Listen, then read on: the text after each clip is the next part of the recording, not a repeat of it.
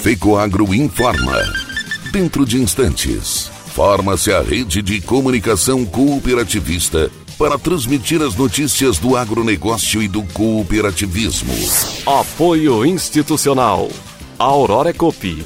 E Copi é olhar para o futuro. A Aurora Copi. A Aurora, agora é a Aurora Copi. E Copi é fazer juntos. Somos mais de 100 mil famílias cuidando de cada um. Copi é pensar no amanhã e no depois de amanhã também. É grande parte de tudo que a Aurora Coop é e sempre será. E hoje também levamos essa essência em nosso nome. Uma nova marca que é ainda mais a gente. Somos Aurora, Nobre e Peperi. Aurora Coop.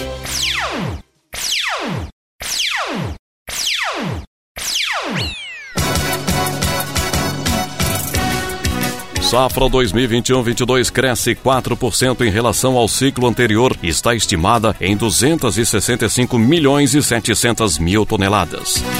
Lançado em Brasília o Plano Nacional de Fertilizantes.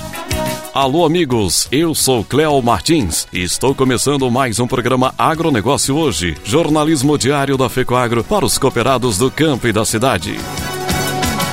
Nobre agricultor, obtenha mais rentabilidade na sua lavoura plantando cereais de inverno. Na hora do plantio, utilize fertilizantes Nobre enriquecido com algem, um adubo especial produzido com alga marinha que proporciona um melhor arranque inicial e toda a sanidade da planta. E para cobertura está disponível o Cooper N+, uma ureia aditivada com duas moléculas de proteção que diminuem as perdas de nitrogênio e de fácil aplicação. Nobre com algem e Cooper N+, são produtos da Fecoagro disponíveis na sua cooperativa.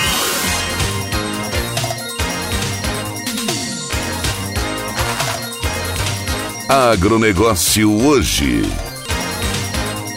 Edição de segunda-feira, 14 de março de 2022. E essas são as notícias de hoje. O presidente da República, Jair Bolsonaro, lançou na última sexta-feira o Plano Nacional de Fertilizantes. A proposta tem como estratégia reduzir a dependência do Brasil às importações de fertilizantes. O Plano Nacional de Fertilizantes é uma referência para o planejamento do setor de fertilizantes para os próximos 28 anos, até 2050, promovendo o desenvolvimento do agronegócio nacional e considerando a complexidade do setor setor com foco nos principais elos da cadeia: indústria tradicional, produtores rurais, cadeias emergentes, novas tecnologias e uso de insumos minerais, inovação e sustentabilidade ambiental. O documento também institui o Conselho Nacional de Fertilizantes e Nutrição de Plantas, órgão consultivo e deliberativo que coordena a campanha de implementação do Plano Nacional de Fertilizantes. Atualmente, o Brasil ocupa a quarta posição mundial com cerca de 8% do consumo global de fertilizantes, sendo o potássio o principal nutriente utilizado pelos produtores rurais. Na sequência aparece o fósforo com 33% do consumo total de fertilizantes e o nitrogênio com 29%. Juntos formam a sigla NPK, tão utilizada no meio rural. Dentre as culturas que mais demandam o uso de fertilizantes estão a soja, milho e cana-de-açúcar, somando mais de 73% do consumo nacional. Segundo dados da Associação Nacional para a Difusão de Adubos, mais de 85% dos fertilizantes utilizados no país são importados, evidenciando um elevado nível de dependência de importações em um mercado dominado por poucos fornecedores. A implantação das ações do Plano Nacional de Fertilizantes poderá minimizar a dependência externa desses nutrientes, que chegam ao Brasil principalmente da Rússia, da China, do Canadá, do Marrocos e da Bielorrússia. Estados Unidos, Catar, Israel, Egito e Alemanha completaram a lista dos 10 maiores exportadores de fertilizantes para o Brasil em 2021. O Plano Nacional de Fertilizantes buscará readequar o equilíbrio entre a produção nacional e a importação ao atender sua crescente demanda por produtos e tecnologias de fertilizantes. Pretende-se diminuir a dependência de importações em 2050 de 85% para 45%, mesmo que dobre a demanda por fertilizantes. A ministra da Agricultura, Tereza Cristina, explicou que não se trata de um país alcançar a autossuficiência, mas sim de se ter autonomia com um percentual reduzido de dependência externa para o fornecimento dos fertilizantes ao produtor. Segundo ela, é preciso reforçar a diplomacia dos fertilizantes, expandindo as relações de compra compra desses nutrientes em escala global. A ministra reforçou também que o Plano Nacional não é apenas para reagir a uma crise, mas para tratar de um problema estrutural de longo prazo.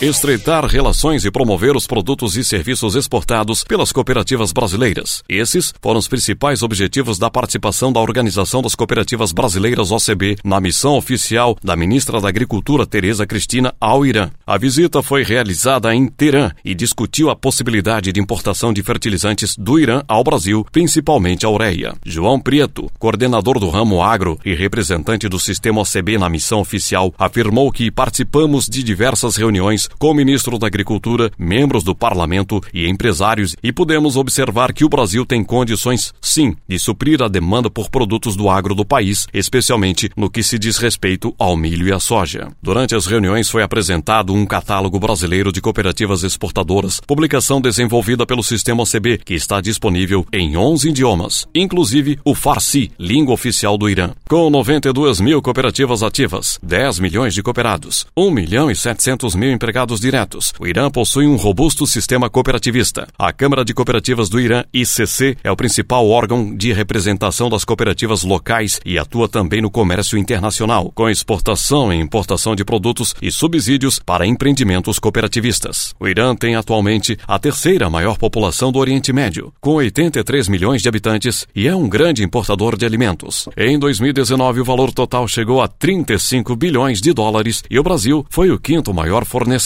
O principal produto exportado pelo Brasil ao Irã foi o milho, sendo que o Brasil foi o maior fornecedor do cereal ao Irã, com negócios equivalente a 972 milhões de dólares em 2019. Por outro lado, o principal produto importado pelas empresas brasileiras foi fertilizantes à base de hidrogênio, cujo valor somado em negócios chegou a 99 milhões de dólares.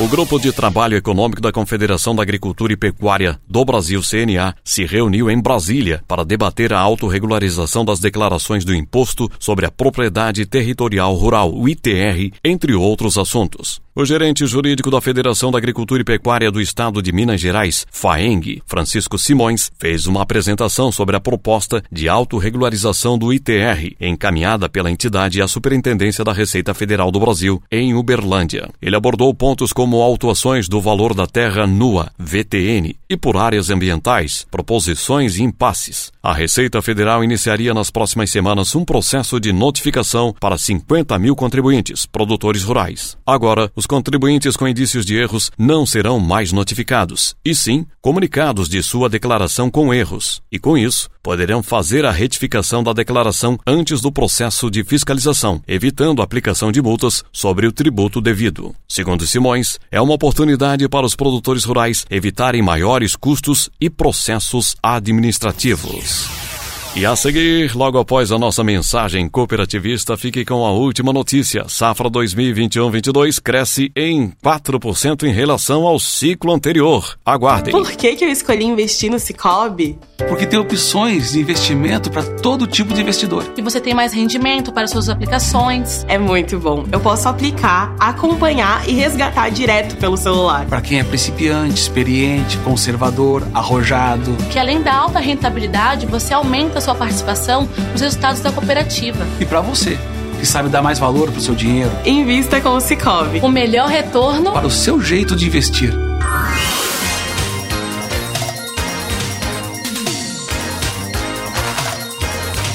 Agronegócio hoje. De volta aqui na sua segunda-feira, programa Agronegócio hoje. E agora preste atenção na última notícia do dia.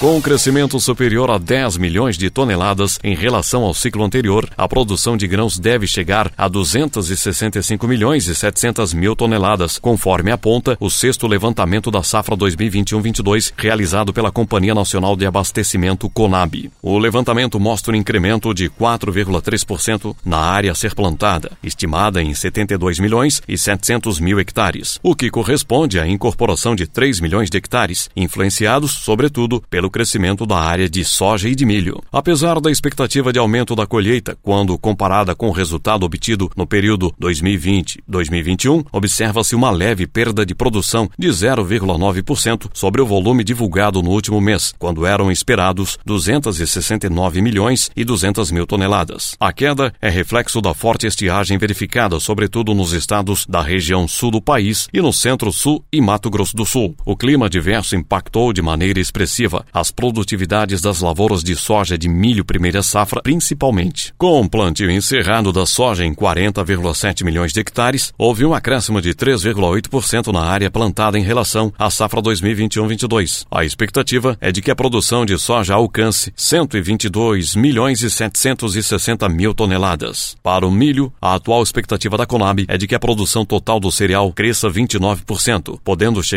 a 112 milhões e 300 mil toneladas. Para o feijão, o primeiro ciclo desta cultura foi parcialmente comprometido pelas perdas de rendimento em decorrência principalmente das adversidades climáticas registradas. Já as lavouras de segunda safra da leguminosa estão em implementação ou em pleno desenvolvimento, com perspectiva de alcançar um bom resultado, garantindo o abastecimento do mercado consumidor e equilibrando a oferta do grão. No caso do arroz, a Conab prevê uma redução tanto na área cultivada quanto na de produtividade. Com isso, a produção estimada é de 10 milhões e 300 mil toneladas, queda de 12,1% em relação à safra 2021. A Conab apresentou também o percentual de participação dos fertilizantes nos custos para as culturas de soja, milho e trigo. De acordo com o estudo, atualmente a participação desses produtos fica dentro de uma margem entre 30 a 40% nos custos variáveis, a depender da região produtora e o produto analisado. O conflito entre Rússia e Ucrânia, por sua vez, teve início no final do mês passado. Com isso, o impacto tanto nos preços recebidos pelos produtores como nos valores pagos pelos insumos será melhor mensurado a partir das apurações a serem realizadas ao longo deste mês. Outras informações sobre o desenvolvimento das principais culturas cultivadas no Brasil podem ser obtidas na íntegra no sexto levantamento da safra de grãos 2021-22.